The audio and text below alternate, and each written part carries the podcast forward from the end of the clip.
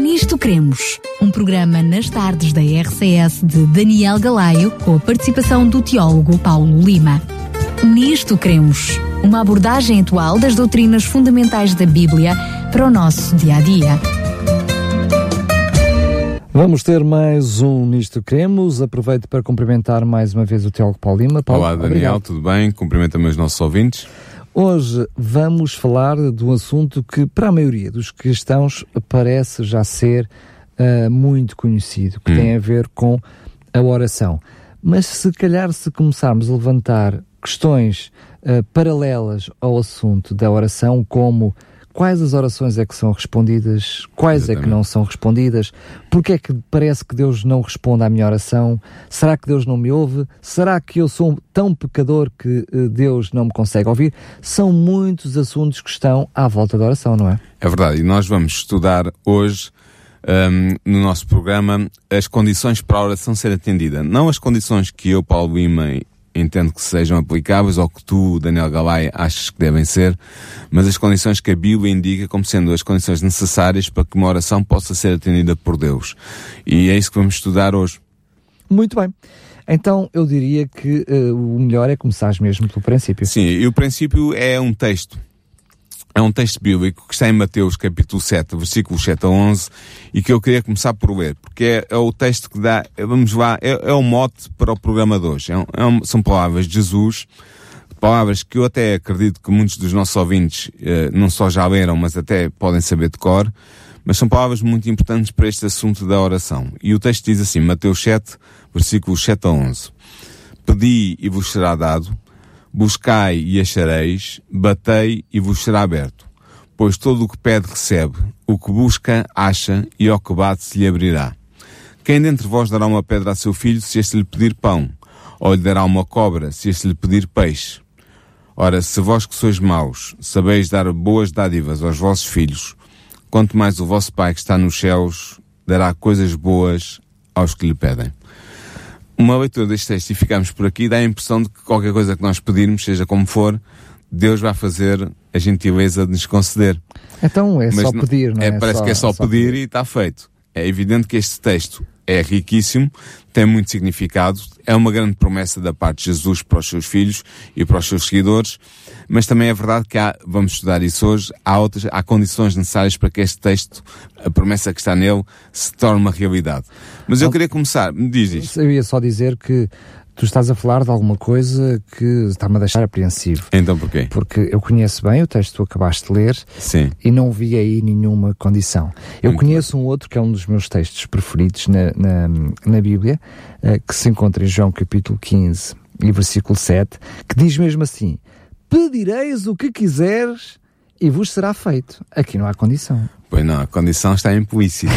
porque nós temos que fazer a, a, chamada analogia da Escritura. Ou seja, para compreendermos um texto bíblico, temos de ter em consideração todos os textos bíblicos que, estão, que têm referência a esse assunto e depois de termos visto a panorâmica toda, então tirar conclusões.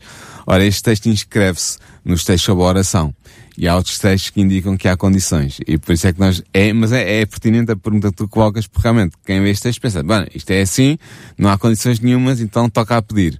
Mas não é assim tão simples. A é Bíblia é, é, mais complicada e, e mais profunda do que isso. E a verdade é que eu só li parte do texto. Não, então não, podes ver o resto. Porque o texto começa exatamente com a condição. Se permanecerdes em mim exatamente. e as minhas palavras permanecerem em vós, pedireis o que quiseres e vos será Nós feito. Nós vamos ver esse texto aqui mais está, à frente. A condição, condição, exatamente. Não? Mas eu queria começar com uma história. Uh, este programa vai ser um programa atípico, Daniel. Deixa-me deixa dizer já a ti e aos nossos ouvintes. Os nossos ouvintes estão habituados, se seguem este programa há algum tempo, o Nisto Queremos, a serem programas profundamente teológicos, que, que, que, aprofundam um texto ou dois textos no máximo, uh, e que procuram explicar o texto a fundo. Vai só grego se for preciso, vai só hebraico se for preciso. Este texto, este programa vai ser mais simples, mas eu penso que vai ser também enriquecedor para os, para os ouvintes que nos estão a ouvir. E eu queria começar por ilustrar este texto que eu vi de Mateus 7, uma experiência de um homem, de um crente que já faleceu, infelizmente, chamado Roger Murnau. Ele era canadiano de origem francesa, mas viveu muitos anos nos Estados Unidos da América. E ele Tive escreveu... o privilégio de ler uns, uns belos livros de Sim, ele escreveu alguns livros muito interessantes sobre a oração. E num dos seus livros ele conta uma história que eu queria contar-te e contar aos nossos muito ouvintes. Bem. E essa história passa-se em março de 1991, portanto já foi há algum tempo. Nesse, nessa data, o Roger Morneau adquiriu uma fotocopiadora para fotocopiar as inúmeras cartas que eu enviava em resposta às cartas que recebia de todo o mundo pedindo a sua intercessão em oração. Porquê? Porque eu escrevia livros sobre a oração e os seus livros eram tão marcantes, as suas experiências eram tão fortes, que havia muitas pessoas que lhe escreviam a pedir para ele interceder por elas. Então ele, ele decidiu comprar uma fotocopiadora para fotocopiar as, as cartas que escrevia uh, para ficar com elas em registro. Isto foi em março de 1991. Ora, dois anos depois, em março de 93, a tinta do cartucho da fotocopiadora chegou ao fim, que é alguma coisa que nós experimentamos sempre que temos uma fotocopiadora. Com alguma frequência. Com alguma frequência. Ora, o irmão Morneau tinha já procurado em várias casas da especialidade por um cartucho novo, mas o mais barato que ele encontrou custava na altura 79 dólares. Devido a um acréscimo das suas despesas e causado, sobretudo causado pela recente mudança de casa e tendo em conta o seu orçamento limitado, o Roger Morneau não tinha nesse mês de março os meios financeiros que lhe permitissem adquirir um novo cartucho. Ou seja, ele escrevia livros, mas não ganhava muito dinheiro com eles. E assim, a fotocopiadora teria que ficar inativa pelo menos durante um mês, até que o irmão Morneau recebesse um novo pagamento da sua reforma, que era o rendimento que ele tinha para subsistir. Ora, na noite imediatamente após o dia em que o cartucho da tinta tinha acabado, o Roger Morneau orou e fez um pedido. És Deus, fez um pedido especial. E o pedido era o seguinte: Senhor, se for da tua vontade, por favor, faz com que a minha fotocopiadora volte a tirar fotocópias. Tu sabes que eu não tenho dinheiro para este mês para comprar um novo cartucho de tinta e sabes também que eu preciso de fazer fotocópias. E foi esta oração que ele fez muito simples, muito direta e muito terra a terra. No pequeno almoço da manhã seguinte, o nosso irmão contou à esposa o pedido que tinha feito a Deus e disse-lhe que tinha a certeza que iriam testemunhar o poder criador de Deus em ação logo que terminassem o pequeno almoço e fossem para o escritório. Quando chegaram os dois ao escritório, o Roger Morneau colocou uma carta na fotocopiadora, abasteceu a fotocopiadora com papel branco e imprimiu o botão para fazer a, a cópia. E o que é que tu julgas que aconteceu, Daniel Galay? Eu já conheço a história. Saiu da máquina uma perfeita fotocópia da carta. Três semanas mais tarde, Roger Monod teve outra ideia. Sabendo a necessidade que os crentes cristãos têm de fortalecer a sua fé e querendo dar um testemunho poderoso sobre a vontade de Deus de atender as orações dos seus filhos pela ação do seu poder criador, Roger Morneau fez um outro pedido a Deus. Ele pediu a Deus que a fotocópia, a fo, perdão, a fotocopiadora continuasse a fazer cópias a partir do cartucho sem tinta, não somente até ao fim do mês, quando eu ia receber o dinheiro para poder comprar outro cartucho, mas indefinidamente. E sabes, Daniel, que Deus respondeu favoravelmente ao pedido do nosso irmão, pois até 1995, data da publicação do terceiro livro, onde ele conta esta história. Respostas foto... incríveis à oração. Exatamente. É o tipo livro para que os nossos ouvintes que queiram uh, procurar esse exatamente. livro. Este até é o, mais este é o segundo, mais respostas incríveis à oração. O que, é, o que acontece é que até 95, a fotocopiadora continua a fazer cópias perfeitas com o mesmo cartucho sem tinta. E ele diz que até essa data a máquina já tinha feito mais de 3 mil fotocópias, quando a duração média de um cartucho é de 1200 cópias. Mas a experiência não termina aqui. Perto do fim de 1995, quando estava a fazer fotocópias, com o tal cartucho sem, sem tinta na fotocopiadora dele, passou pela mente do nosso irmão o seguinte pensamento. Um pensamento muito simples. Até quando continuará Deus a fazer trabalhar milagrosamente esta fotocópia? Esta fotocopiadora, perdão. Mal ele tinha pensado isto na sua cabeça, a folha seguinte saiu completamente branca da fotocopiadora. O Roger Morneau ficou chocado e imediatamente ele orou a Deus pedindo perdão pela sua falta de fé e invocando a intercessão de Jesus. E terminada a sua oração e confiante na total bondade de Deus, o nosso irmão colocou uma nova carta na fotocopiadora e premiu o botão da função copiar. E imediatamente saiu uma fotocópia perfeita. E ele diz que a fotocopiadora continua a funcionar somente como resposta à oração até à morte, até à morte de Roger Morneau em 1998. Ora, eu contei esta experiência porquê? Porque além dela ser uma experiência incrível sobre a, a, o atendimento das orações da parte de Deus, ela ilustra perfeitamente o texto de Mateus 7, 1 a 11, que, 7 a 11 que começamos por ler. E este texto que nós vemos inicialmente ensina-nos duas lições que devemos guardar na nossa mente. A primeira é que Deus, como nosso Pai Celestial, está disposto a atender as orações dos seus filhos. É a primeira grande verdade. Jesus torna isso muito, muito claro. Não é uma questão se é um pedido sobre a, a, humanidade, se é um pedido sobre a, a, a, falta de fome ou, ou, só, ou, simplesmente sobre uma fotocopiadora que deixou de ter Ou seja, vai à simplicidade de uma fotocopiadora. Exatamente. É? Portanto, Deus está disposto a ouvir as orações dos seus filhos. Está disposto. Está lá em cima, pronto a ouvir. E a segunda lição é que Jesus garante-nos que aquele que ora será plenamente atendido por Deus. No entanto, como eu disse no princípio do programa, um estudo da Bíblia sobre a oração mostra-nos que para ser atendida, a oração deve obedecer a certas condições bem determinadas. A Bíblia é muito clara sobre isso. Quando nós fazemos um estudo global, abrangente, sobre a oração e sobre as condições da oração, nós descobrimos isso. E descobrimos, Daniel, que são seis as condições que a oração deve respeitar para ser atendida por Deus. São seis, meia dúzia de condições. E eu convidava-te e convidava os nossos ouvintes a juntarem-se a mim para descobrirmos uma a uma quais são essas condições, juntamente com os textos bíblicos que indicam precisamente essas mesmas, essas, condições. essas mesmas condições. A primeira condição é pedir em nome de Jesus. E tem dois textos que, que sustentam é, esta condição. O primeiro texto está em João, são os dois do, do Evangelho de João, mas o primeiro está em João 14, versículos 12 a 14, e diz assim: Em verdade, em verdade vos digo, quem crê em mim fará as obras que faço e fará até maiores do que elas, porque vou para o Pai. E o que pedirdes em meu nome, eu o farei, a fim de que o Pai seja glorificado no Filho. Se me pedirdes algo em meu nome, eu o farei. Portanto, está aqui outra vez uma, uma afirmação clara, taxativa de que as nossas orações serão atendidas, mas há aqui uma condição que surge. E essa condição é nós pedirmos no nome de Jesus. E eu, o texto de João 15, 16 também reforça esta condição. É, é apresentado de novo. O texto diz assim, Não me escolheste vós a mim, mas eu vos escolhi a vós, e vos nomeei, para que vades e deis fruto, e o vosso fruto permaneça, a fim de que tudo quanto em meu nome pedires ao Pai, Ele vos condensa, vos conceda.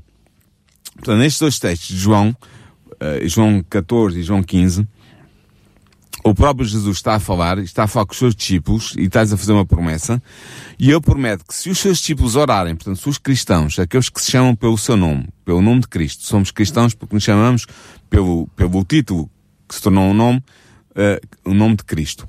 Se os seus discípulos orarem a Deus e fizerem pedidos no nome de Jesus, no poderoso nome de Jesus, esses pedidos serão atendidos.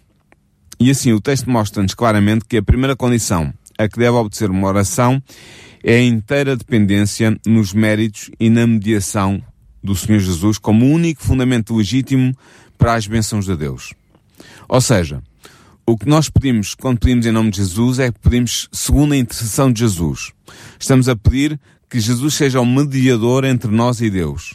E que Jesus apresenta a Deus, a Deus o nosso pedido como se fosse um pedido dele. Porque ele é que se encontra digno para fazer o E ele é que tem a dignidade para ser o mediador e para fazer todos os pedidos que ele entender ao seu Pai Celestial, que é também o nosso Pai Celestial.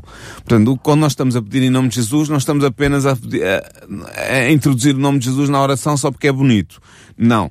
Nós estamos a evocar os méritos e a mediação de Jesus para que a nossa oração possa ser apresentada ao Pai com a dignidade que merece e com a dignidade que só Jesus lhe pode conferir.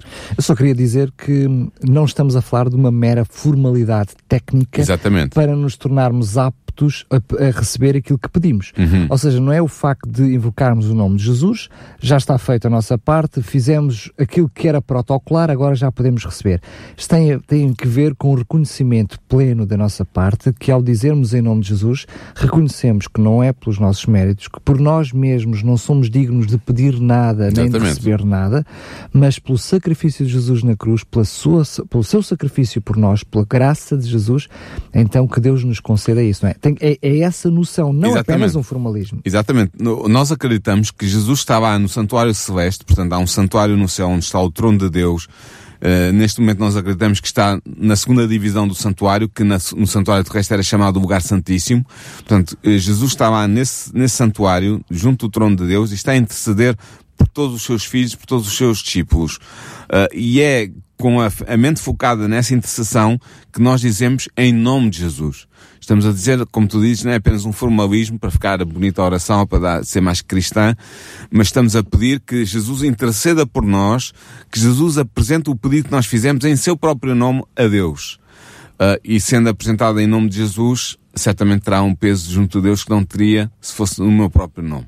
Claro. Portanto, esta é a primeira condição. Se orarmos em nome de Jesus, nós seremos ouvidos. A segunda condição, ser fiel aos ensinamentos de Jesus. Isto é claramente dito também no Evangelho de João, no capítulo 15, no versículo 7, e são palavras de Jesus que são as seguintes. Se permanecerdes em mim e as minhas palavras permanecerem em vós, pedi o que quiserdes e vós o tereis. Portanto, temos aqui outra condição. O texto é muito claro, torna claro que nós só teremos as nossas orações atendidas na medida em que formos fiéis aos ensinamentos de Jesus presentes nas Sagradas Escrituras. Por isso é que ele diz, se permaneceres em mim e as minhas palavras permanecerem em vós. Isto é uma maneira de dizer, bonita e poética, se vocês forem fiéis àquilo que eu vos ensinei aos princípios e ao conhecimento que tem. Exatamente. Tu, tu acabaste por trazer o texto de, de, dos que eu gosto mais, que é pela positiva, mas permite-me apresentar um, a mesma noção pela negativa. Sim.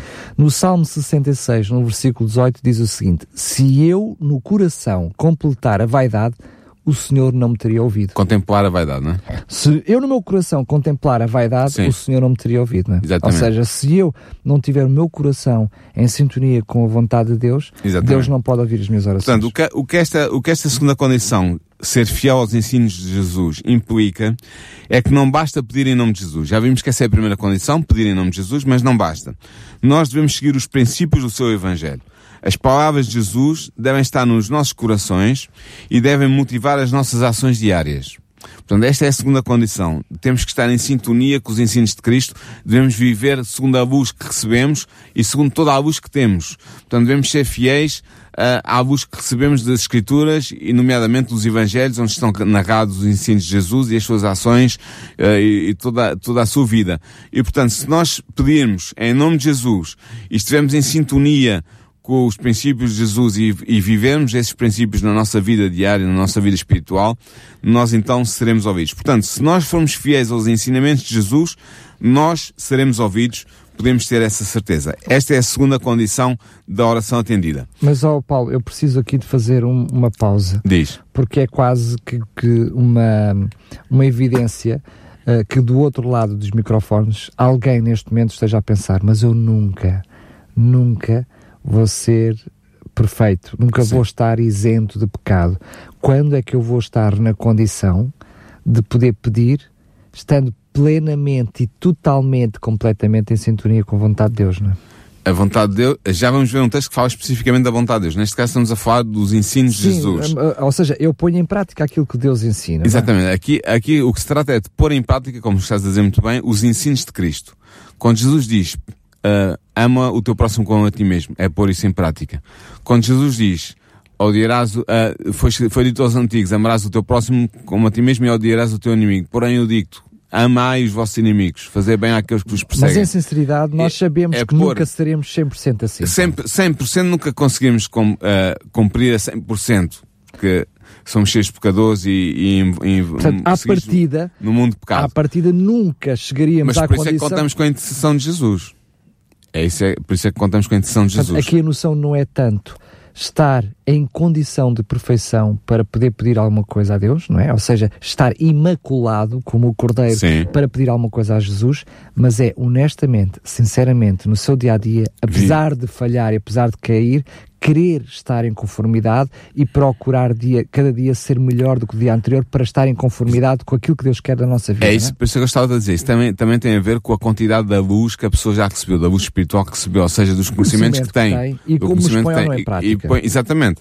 Há pessoas que têm pouco conhecimento da Bíblia, mas vivem de acordo com esse conhecimento e são aceitos por Deus. Mesmo admitindo outras... que aqui e lá falham, não é? Sim, exatamente. Mas procuram. E há, e há outras pessoas que têm muito conhecimento e não são aceitos por Deus, porque não vivem de acordo com o conhecimento que têm e que e já receberam e que estão conscientes dele e que não o aplicam. Mas Deus, é disso que está a falar. Deus sonda todos os corações e conhece a sinceridade, a sinceridade de cada um. quem pede. É? Exatamente. É? A terceira condição é uma condição que é, é, é de conhecimento geral, mas temos que referir. Há até três textos que eu gostaria de citar que falam dela. Uh, é a condição de ter fé. Precisamos de ter fé. Por exemplo, em Marcos 11, versículos 22 a 24, Jesus diz o seguinte: Jesus respondeu-lhes: Tende fé em Deus. Em verdade vos digo, se alguém disser a esta montanha, ergue-te e lança-te ao mar, e não duvidar em seu coração, mas crer que o que diz realiza, assim lhe acontecerá. Por isso vos digo, tudo quanto suplicares e pedirdes, crede que os que recebestes, e assim será para vós. Outra expressão desta condição de ter fé na oração. Mateus 21, 22 diz, e tudo o que pedirdes com fé em oração, vós o recebereis. Cá está outra vez a maneira de Jesus falar enfática, absoluta, mas é, já vimos que não basta apenas ter fé, é preciso obedecer aos critérios que anteriormente falámos. Mas a fé é uma condição necessária sem a qual não há oração atendida. Portanto, é mais uma condição necessária para a oração atendida. E Tiago o, o irmão de Jesus, no primeiro capítulo da sua epístola, no versículo 5 a 7, diz o seguinte, se alguém dentre vós tem falta de sabedoria, peça a Deus, que a concede generosamente a todos, sem recriminações, e ela ser-lhe-á dada, contanto que peça com fé, sem duvidar, porque aquele que duvida é semelhante às ondas do mar, impelidas e agitadas pelo vento. Não pense tal pessoa que vai receber alguma coisa do Senhor, dúbio e inconstante como é em tudo o que faz. Portanto, é preciso, uma das condições chaves, é tão importante como as outras, mas é, talvez destaque mais aos olhos do cristão, é a necessidade de ter fé. Se tu estás a fazer um pedido a Deus, mas não acreditas que Deus te vai conceder esse pedido, por, por N razões, ou porque Deus não pode, ou porque Deus não quer, ou porque tu achas que Deus não quer, ou Deus não pode, ou então simplesmente porque achas que não tens fé suficiente e portanto não acreditas, não pões o teu coração no pedido que fazes, esse pedido não vai ter, não vai ser provavelmente ouvido.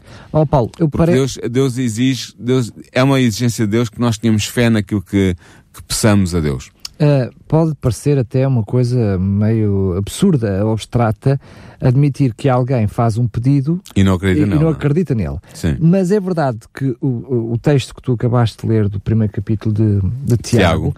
Que, que, se repete noutros textos da Bíblia, mas a, a noção de Peça, porém, com fé, bastaria. Mas esta noção de redundância no texto que diz em nada duvidando, significa aqui uma questão de absolutismo. E eu muitas vezes posso estar a fazer a minha oração e o meu pedido a Deus, acreditar que Deus até pode dar, mas reservar algum tipo de dúvida dentro de mim. Uma é? dúvida mental, não é? é? Pode não ser absoluta, não é? Aqui Sim. o texto é claro, nada duvidando. Temos que acreditar completamente. Sim, temos que acreditar que Deus tem o um poder. Ou seja, nós devemos exercer fé na palavra de Deus e mostrar ter fé no próprio Deus que prometeu ouvir as nossas petições desde que estas fossem feitas com plena confiança no seu poder omnipotente e na sua bondade sem limites. Portanto, não confiar plenamente em Deus quando nos dirigimos a Ele é fazer dele um mentiroso. E porquê? Porque Deus prometeu solenemente que atenderia às nossas orações se mostrássemos ter confiança nele. Portanto, o que, o que esta condição da fé exige é que nós tenhamos uma perfeita confiança em Deus, sabendo que Ele sabe o que é melhor para nós e que Ele está disposto a atender as nossas orações, se elas estiverem em conformidade com os princípios da oração atendida, que são os tais seis princípios dos quais uh, ter fé é o terceiro. É o terceiro que estamos a ver. Muito bem. Quarta condição para a oração atendida estar em harmonia com a vontade e a lei de Deus. E há bocado fazias referência a isso. Estamos em consonância com a lei de Deus, com a vontade de Deus para a nossa vida. E esse, essa, esta, esta condição, estar em harmonia com a vontade e a lei de Deus, está expressa em dois textos que se encontram uh, o primeiro, os dois, na, na primeira epístola de João. O primeiro está em 1 João 3, 21 a 22 e diz assim, Caríssimos, se o nosso coração não nos acusa, temos confiança diante de Deus. E tudo o que lhe pedimos recebemos dele, porque guardamos os seus mandamentos e fazemos o que lhe é agradável. Este é o primeiro texto. O segundo também em 1 João 5, 14 e 15 diz assim, Esta é a confiança que temos em Deus. Se lhe pedimos alguma coisa segundo a sua vontade, ele nos ouve. E se sabemos que ele nos ouve em tudo o que lhe pedimos, sabemos que possuímos o que havíamos pedido. Portanto, nós devemos orar de acordo com a vontade de Deus, tal como ela é revelada nas Escrituras e em especial na sua lei. Os nossos motivos devem ser piedosos, ou seja, nós não devemos procurar os dons de Deus para a satisfação de desejos egoístas que são contrários aos desígnios de Deus. Ora, este texto, sobretudo o primeiro texto, 1 João 3, mostra claramente que nós temos a importância da lei de Deus para a oração.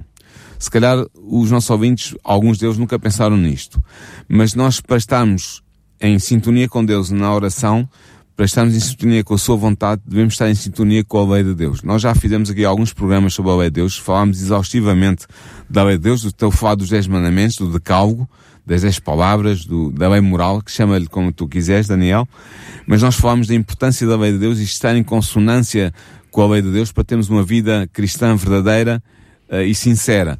E vimos agora que uma das condições para a oração ser entendida é precisamente estar em harmonia com a vontade de Deus e com a lei de Deus, porque a lei de Deus é a expressão da vontade moral de e do Deus. caráter de Deus. E do caráter de Deus. Eu percebo e eu, reconheço que pode haver alguma confusão entre precisamente uh, uh, a, a, segunda condição e a quarta condição, mas eu vou tentar colocar isto na prática juntando em ambas a lei de Deus. Hum.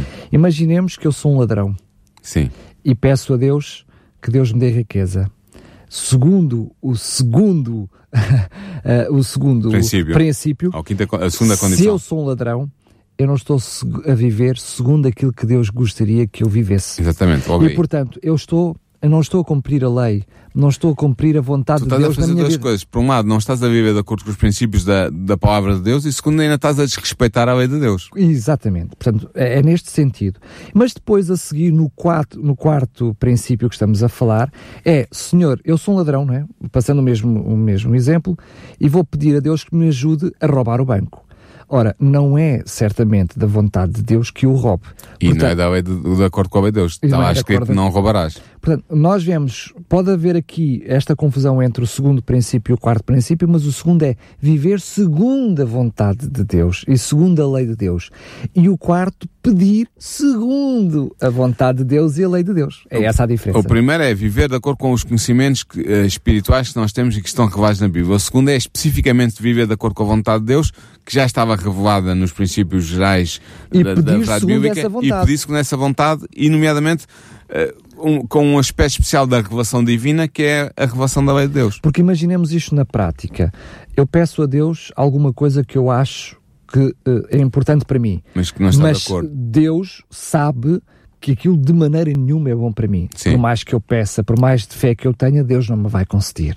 Portanto, eu só posso ter a certeza absoluta que Deus e a fé, por isso a certeza absoluta, apesar de ser fé, não é? Hum. De que Deus vai responder. Por exemplo, acabaste de ler num texto. Se, é, se eu quero pedir sabedoria, Deus promete que se nós pedirmos sabedoria. Ele nos dará. Exatamente. Então eu tenho a consciência que se pedir sabedoria, segundo este quarto princípio, que é a vontade de Deus que nós tenhamos sabedoria, que eu a vou receber. Claro, exatamente. Ou se eu pedir a salvação, uh, o, que Deus me ajude a alcançar a salvação, vou receber essa, essa, essa, Essa resposta ajuda, com claro. toda a certeza. Mas, portanto, a quarta, resumindo a quarta condição, é se estivermos em harmonia com a vontade e com a lei de Deus, então nós seremos ouvidos. É a quarta condição. A quinta, afastar-se do pecado. Ah, esta eh, podia estar incluída na anterior, mas é especificamente referida nas Escrituras como um, algo a evitar e uma das condições a cumprir. Ah, e está em Salmos 66, 18, se- que diz: Se eu atender à iniquidade no meu coração, o Senhor não me ouvirá. Provérbios 15, 29. Longe está o Senhor dos ímpios, mas escutará a oração dos justos. Provérbios 28, 9. O que desvia os seus ouvidos de ouvir a lei, até a sua oração será abominável. Cá está lei novamente outra vez. Portanto, nós temos que cumprir a lei de Deus e, portanto, isso implica, logo, a quarta condição é cumprir a lei de Deus e estar de acordo com a vontade de Deus, implica a quinta condição, que é afastar-nos do pecado. Claro. Portanto, eu não posso estar a, a pensar que vou, Deus vai ouvir a minha oração quando eu conscientemente, como estavas a usar o caso do ladrão, o exemplo do ladrão, quando eu conscientemente estou no pecado, a desrespeitar a lei de Deus, a desrespeitar a vontade de Deus, a desrespeitar a revelação de Deus. Se eu estiver em pecado, conscientemente nesse pecado, a minha oração pode ser muito bonita, pode ter muita fé, muita confiança, pode ser pedida em nome de Jesus, mas não vai ser ouvida. Porque eu estou a infringir uma das condições essenciais para que a oração seja atendida.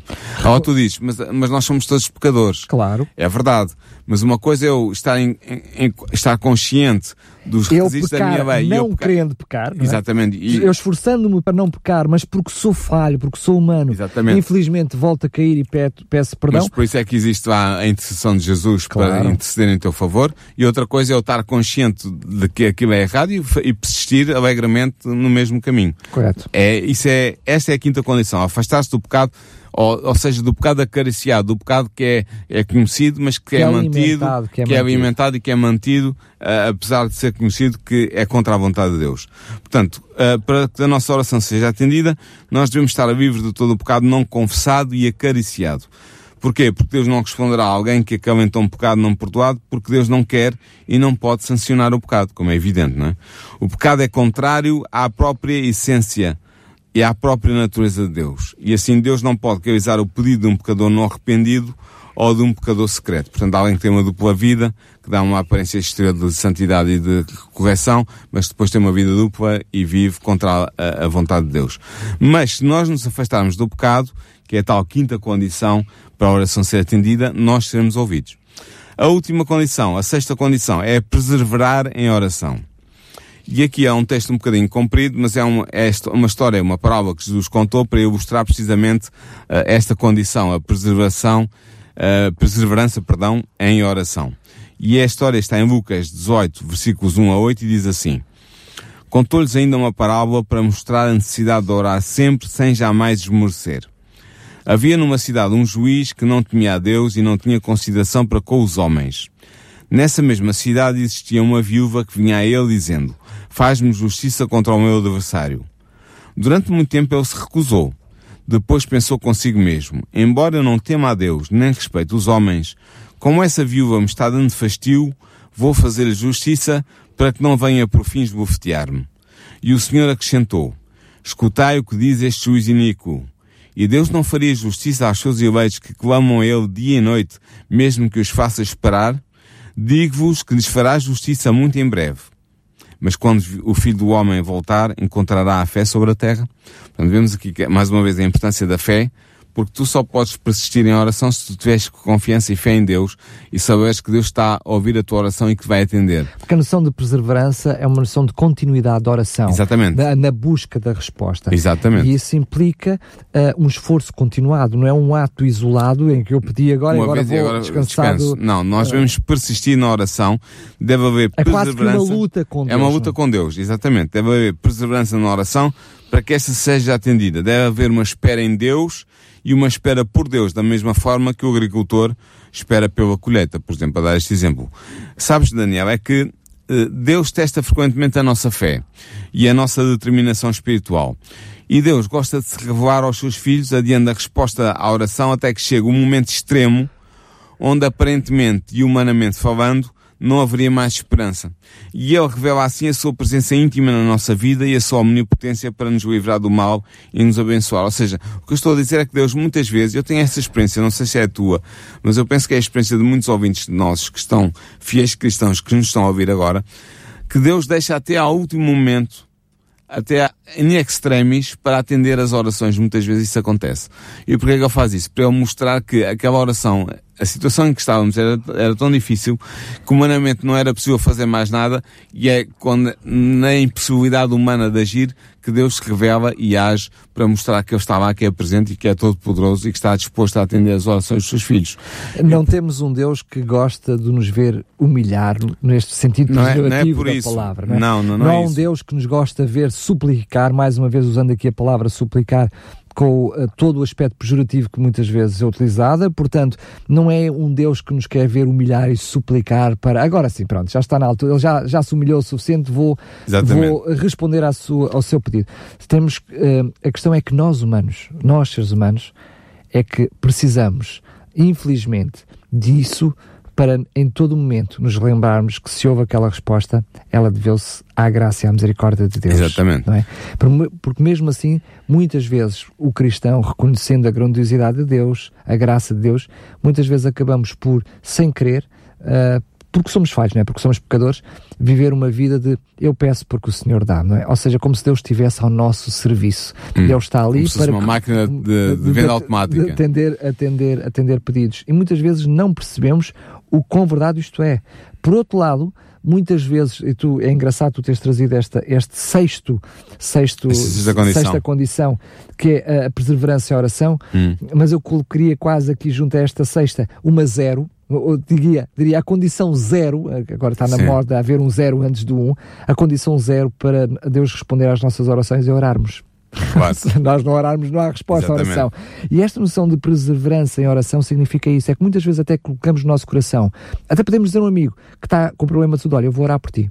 Mas depois a verdade é que fazemos ali uma oração e nunca mais nos lembramos. Uhum. Mas estamos nas- à espera na mesma que Deus atue miraculosamente na, na- na vida daquela pessoa. Ou seja, se, se eu quero realmente eh, que Deus intervenha, eu tenho que reconhecer o poder de Deus, tenho que reconhecer a grandeza de Deus e eu tenho que estar em convívio com Deus, em harmonia com Deus, em oração, em contínua oração, não é? Outra noção bíblica, em Exatamente. contínua oração para que Deus atenda aquele pedido.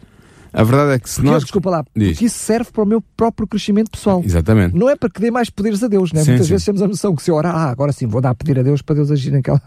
Não é nada disso, né? Embora que vamos ver ainda há bocado mais à frente uh, sobre a, inter- a oração de intercessão, que muitas vezes o dar poder a Deus é importante. E já te explico porquê. Claro que sim. Mas a verdade é que se nós respeitarmos estas seis condições para a oração, nós seremos atendidos. Pela intercessão de Jesus, o crente que é obediente aos ensinos do Evangelho, que está em harmonia com a vontade de Deus e respeita a sua lei, que se afasta do pecado e confessa as suas faltas, que exerce fé e persevera em oração, será ouvido. Isso é uma certeza. É uma certeza. Se tu cumprires estas, estas condições, tu serás ouvido. E o apóstolo Paulo torna bem claro na sua carta aos Romanos que Deus está pronto a responder aos nossos pedidos por bênçãos. Porque, como diz em Romanos 8, versículo 31 e 32, eh, na, letra, na, na escrita de Paulo, diz o seguinte: Depois disto, o que nos resta dizer? Se Deus está conosco, quem estará contra nós? Quem não poupou o seu próprio filho e entregou por todos nós, como não nos haverá de agraciar em tudo juntamente com ele? Portanto, isto está Romanos 8, 31 e 32. Portanto, eh, Paulo está a dizer é que se Deus já fez a dádiva suprema, já respondeu à oração mais básica da humanidade, que é a oração por salvação, ao entregar o seu Filho Jesus na cruz do Calvário para morrer por nós, certamente que Ele nos dará, juntamente com o Filho, que já nos deu à humanidade e por isso Cristo encarnou, juntamente com o Filho, dar-nos a todas as demais coisas, se nós estivermos a responder a estas seis condições da oração para que ela seja entendida. Portanto, se nós obedecermos às seis condições prescritas por Deus na sua palavra, as nossas orações serão atendidas. Mas, Daniel, sabes uma coisa? Elas ainda serão mais depressamente atendidas, mais depressamente não, mais depressa, perdão, se nós nos empenharmos em orar em intercessão uns pelos, pelos outros. Como diz João, em 1 João 5,16, se alguém vê o seu irmão cometer um pecado que não conduz à morte, que ele ore e Deus dará a vida a este irmão se de facto o pecado cometido não conduz à morte. Ou seja, nós podemos orar uns pelos outros. Nós podemos pedir uns pelos outros. Podemos e devemos. E é? devemos. Deus agrada-se de atender orações que nascem do desejo altruísta de ajudar os irmãos. E eu queria encerrar este programa, que já está no seu, no seu fim, precisamente com uma experiência que ilustra esta verdade, que Deus está pronto, muito pronto mesmo, a responder às orações de intercessão. Porquê? Porquê que Deus responde às orações de intercessão?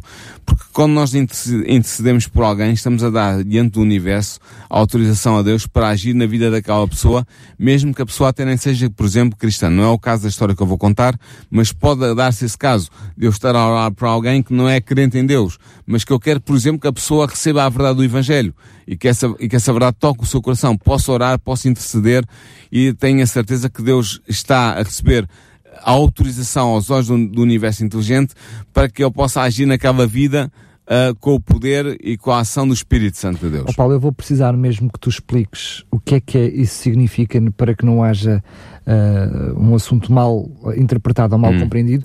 Tu usaste por duas vezes a expressão dar autorização a Deus. Sim. Então, mas nós é que damos autorização ao Deus Todo-Poderoso? É assim, eh, há um conflito, que nós já, já estudamos isto na, num programa que fizemos aqui, há um conflito entre o bem e o mal em curso na Terra. Eh, Por um lado, Satanás, os seus anjos e os homens que o seguem e as mulheres que o seguem estão de um lado, do outro lado está Deus, os seus anjos, Cristo e os fiéis que seguem a Cristo. E neste conflito há, há, um, há uma questão que, que é crucial, é saber até que ponto Deus tem o direito de interferir na vida dos seres humanos. Porque os criou com livre-arbítrio. Porque não? os criou com livre-arbítrio. Uh, e o que acontece é que quando nós intercedemos por alguém que não está em condições de orar por si mesmo, ou porque não é crente, por exemplo, é a condição mais essencial que pode acontecer, a pessoa não ser crente e portanto não estar a orar por si mesmo pela sua situação. Mas nós conhecemos aquela pessoa, é nosso familiar, nosso amigo, nosso conhecido, e nós queremos orar para aquela pessoa, nós estamos a dar, uh, no quadro do grande conflito entre o bem e o mal, estamos a autorizar Deus porque está a ser pedido uma coisa por um filho de Deus em nome de Jesus, estamos autorizados Deus a agir na vida daquela outra pessoa que não está a pedir nada para si. Ao mesmo Aos que olhos ela... do universo, a pessoa pode ser objeto da intervenção do Espírito Santo de Deus e do poder de Deus, porque Deus tem o pedido feito por alguém que está em relação com Ele. Isso acontece conosco próprios, por isso é que Deus diz que não nos concede se nós não pedirmos, não é? Acontece comigo, se eu quero que Deus intervenha na minha, vida, na minha vida, eu tenho que pedir exato. Se tu não pedis porque não queres, ou que não conheces, ou que não sabes, eu que te conheço e sou filho de Deus, posso pedir por ti. Ou mesmo podemos ambos fazê-lo. Eu posso pedir por mim, mas tu à distância ou até ao lado podes Exatamente. estar a fazer o mesmo Exatamente. também por mim, não é? O que é verdade é que Deus está muito, muito, muito bem disposto para atender as orações de intercessão que um filho que deu faz por outro, por outro ser humano. Ias contar uma história? E eu vou contar, trata-se da experiência de um missionário norte-americano, e é uma experiência muito interessante. Uh, ele servia num pequeno hospital em África, e todas as duas semanas eu ia de bicicleta pela selva, atravessava a selva até à cidade mais próxima para comprar provisões. Era uma jornada de dois dias e era necessário acampar à noite na selva a meio do caminho. Num dos dias em que ele fez essa viagem, ele chegou à dita cidade já à tarde.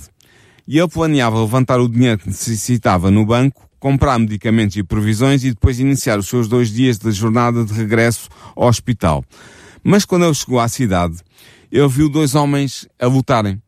Um deles ficou seriamente ferido. E o que é que o missionário fez? Como tinha conhecimentos médicos, decidiu tratar dos ferimentos desse homem e falou-lhe de Jesus. Depois disso, o missionário partiu de volta para o hospital, ou seja, fez as compras que tinha a fazer, levantou o dinheiro no banco, fez as compras e voltou para o hospital. Viajou durante dois dias, acampando à noite na selva e chegou à missão sem qualquer problema. Duas semanas depois, o missionário repetiu a jornada, voltou a fazer a mesma viagem. Quando chegou à dita cidade, foi abordado pelo homem a quem ele tinha curado as feridas na, nos 15 dias anteriores. E este disse-lhe que sabia que o missionário levava dinheiro e provisões. E disse-lhe ainda o seguinte, contou-lhe uma história. Ele disse-lhe assim, eu e alguns amigos seguimos até à selva, pois sabíamos que irias acampar nessa noite. E nós planeávamos matar-te e roubar-te o dinheiro e as provisões. No entanto, quando nós íamos atacar-te, no meio da selva, nós vimos que tu estavas protegido por 26 guardas armados. Ora, neste momento o missionário começou-se a rir e disse ao homem que estava a falar com ele que não, que ele estava só no acampamento no meio da selva. Mas o homem disse-lhe, não, não, tu não estavas sozinho, porque eu vi os guardas. Os meus cinco amigos também os viram e nós contámos os guardas. Eram 26. E por causa deles, nós assustámos-nos e deixámos tranquilo. Isto passou-se. Quando o missionário voltou ao Michigan, que é um estado dos Estados Unidos da América, ele contou esta experiência num sermão que pregou na sua igreja de origem. E quando ele terminou o sermão, de contar esta história, um dos homens da igreja pôs de pé e perguntou ao missionário se ele lhe podia dizer exatamente o dia em que essa experiência tinha acontecido. O missionário disse que sim, eu realmente posso dizer o dia, e foi no dia tal do mês tal. Então o homem que se tinha levantado na igreja contou uma experiência. Eu disse, eu também tenho uma experiência para contar. Então faça favor. E o homem que se levantou na igreja e que perguntou ao missionário em que dia tinha acontecido essa experiência que ele tinha relatado, contou também a experiência dele e a experiência dele é a seguinte. Na noite do teu incidente em África, era de manhã aqui nos Estados Unidos da América. E eu estava a preparar-me para ir jogar golfe. E estava a ponto de sair de casa quando senti uma grande urgência em orar por ti. De facto, este sentimento de urgência era tão forte, mas tão forte que eu telefonei a vários irmãos para nos encontrarmos aqui na igreja para orarmos por ti. E o homem disse então, podem por favor levantar-se todos os irmãos que intercederam comigo naquele dia?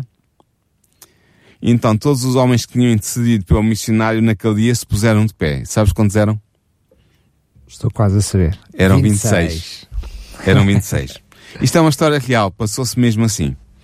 E é um exemplo extraordinário do modo como Deus atende as orações dos seus filhos, especialmente Daniel, quando se trata de orações de intercessão. E por isso, o que eu queria deixar como nota final neste programa é que nós não nos devemos cansar de orar a Deus pelos nossos irmãos, pelos nossos familiares, pelos nossos amigos, pelos nossos colegas, porque se nós orarmos respeitando as seis condições da oração atendida, nós seremos ouvidos. E o meu desejo, uh, para terminar este programa, é que nós possamos preservar em oração, obedecendo às condições que Deus estipula na Sua palavra, porque se nós o fizermos, Daniel, eu tenho a certeza absoluta, porque é uma promessa da palavra de Deus, que Deus nos ouvirá e Deus nos abençoará. Assim seja, já sabemos também o princípio bíblico, outro princípio, muita oração, muito poder, pouco oração, pouco poder. Exatamente. Obrigado mais uma vez, Paulo, por, de, uh, apesar de diferente, como disseste bem, mas muito profundo na mesma, continua a ser muito profundo e certamente nos trouxe mais um alento para todos nós, não é? Até para nós que estamos aqui no estúdio, para que uh, tenhamos uma vida de mais oração. Exatamente. Paulo, uh, no próximo programa, o que é que nos vais trazer? Uh, nos próximos três programas, nós vamos falar de uma senhora que é muito importante para os adventistas do sétimo dia, que talvez os nossos ouvintes que não são adventistas já tenham ouvido falar do nome dela, ela chama-se Ellen Goldwhite, Ellen White para os amigos, e, e tem muita coisa a dizer de interessante sobre ela e nós vamos dedicar três programas a falar um pouco sobre ela, sobre a sua obra, sobre os seus escritos. Uh, Mais nós... de 100 livros publicados com os escritos delas, não? Sim, embora não tenham sido todos escritos por ela, ou seja, são, ou seja, alguns são compilações. Sobre os escritos dela. É?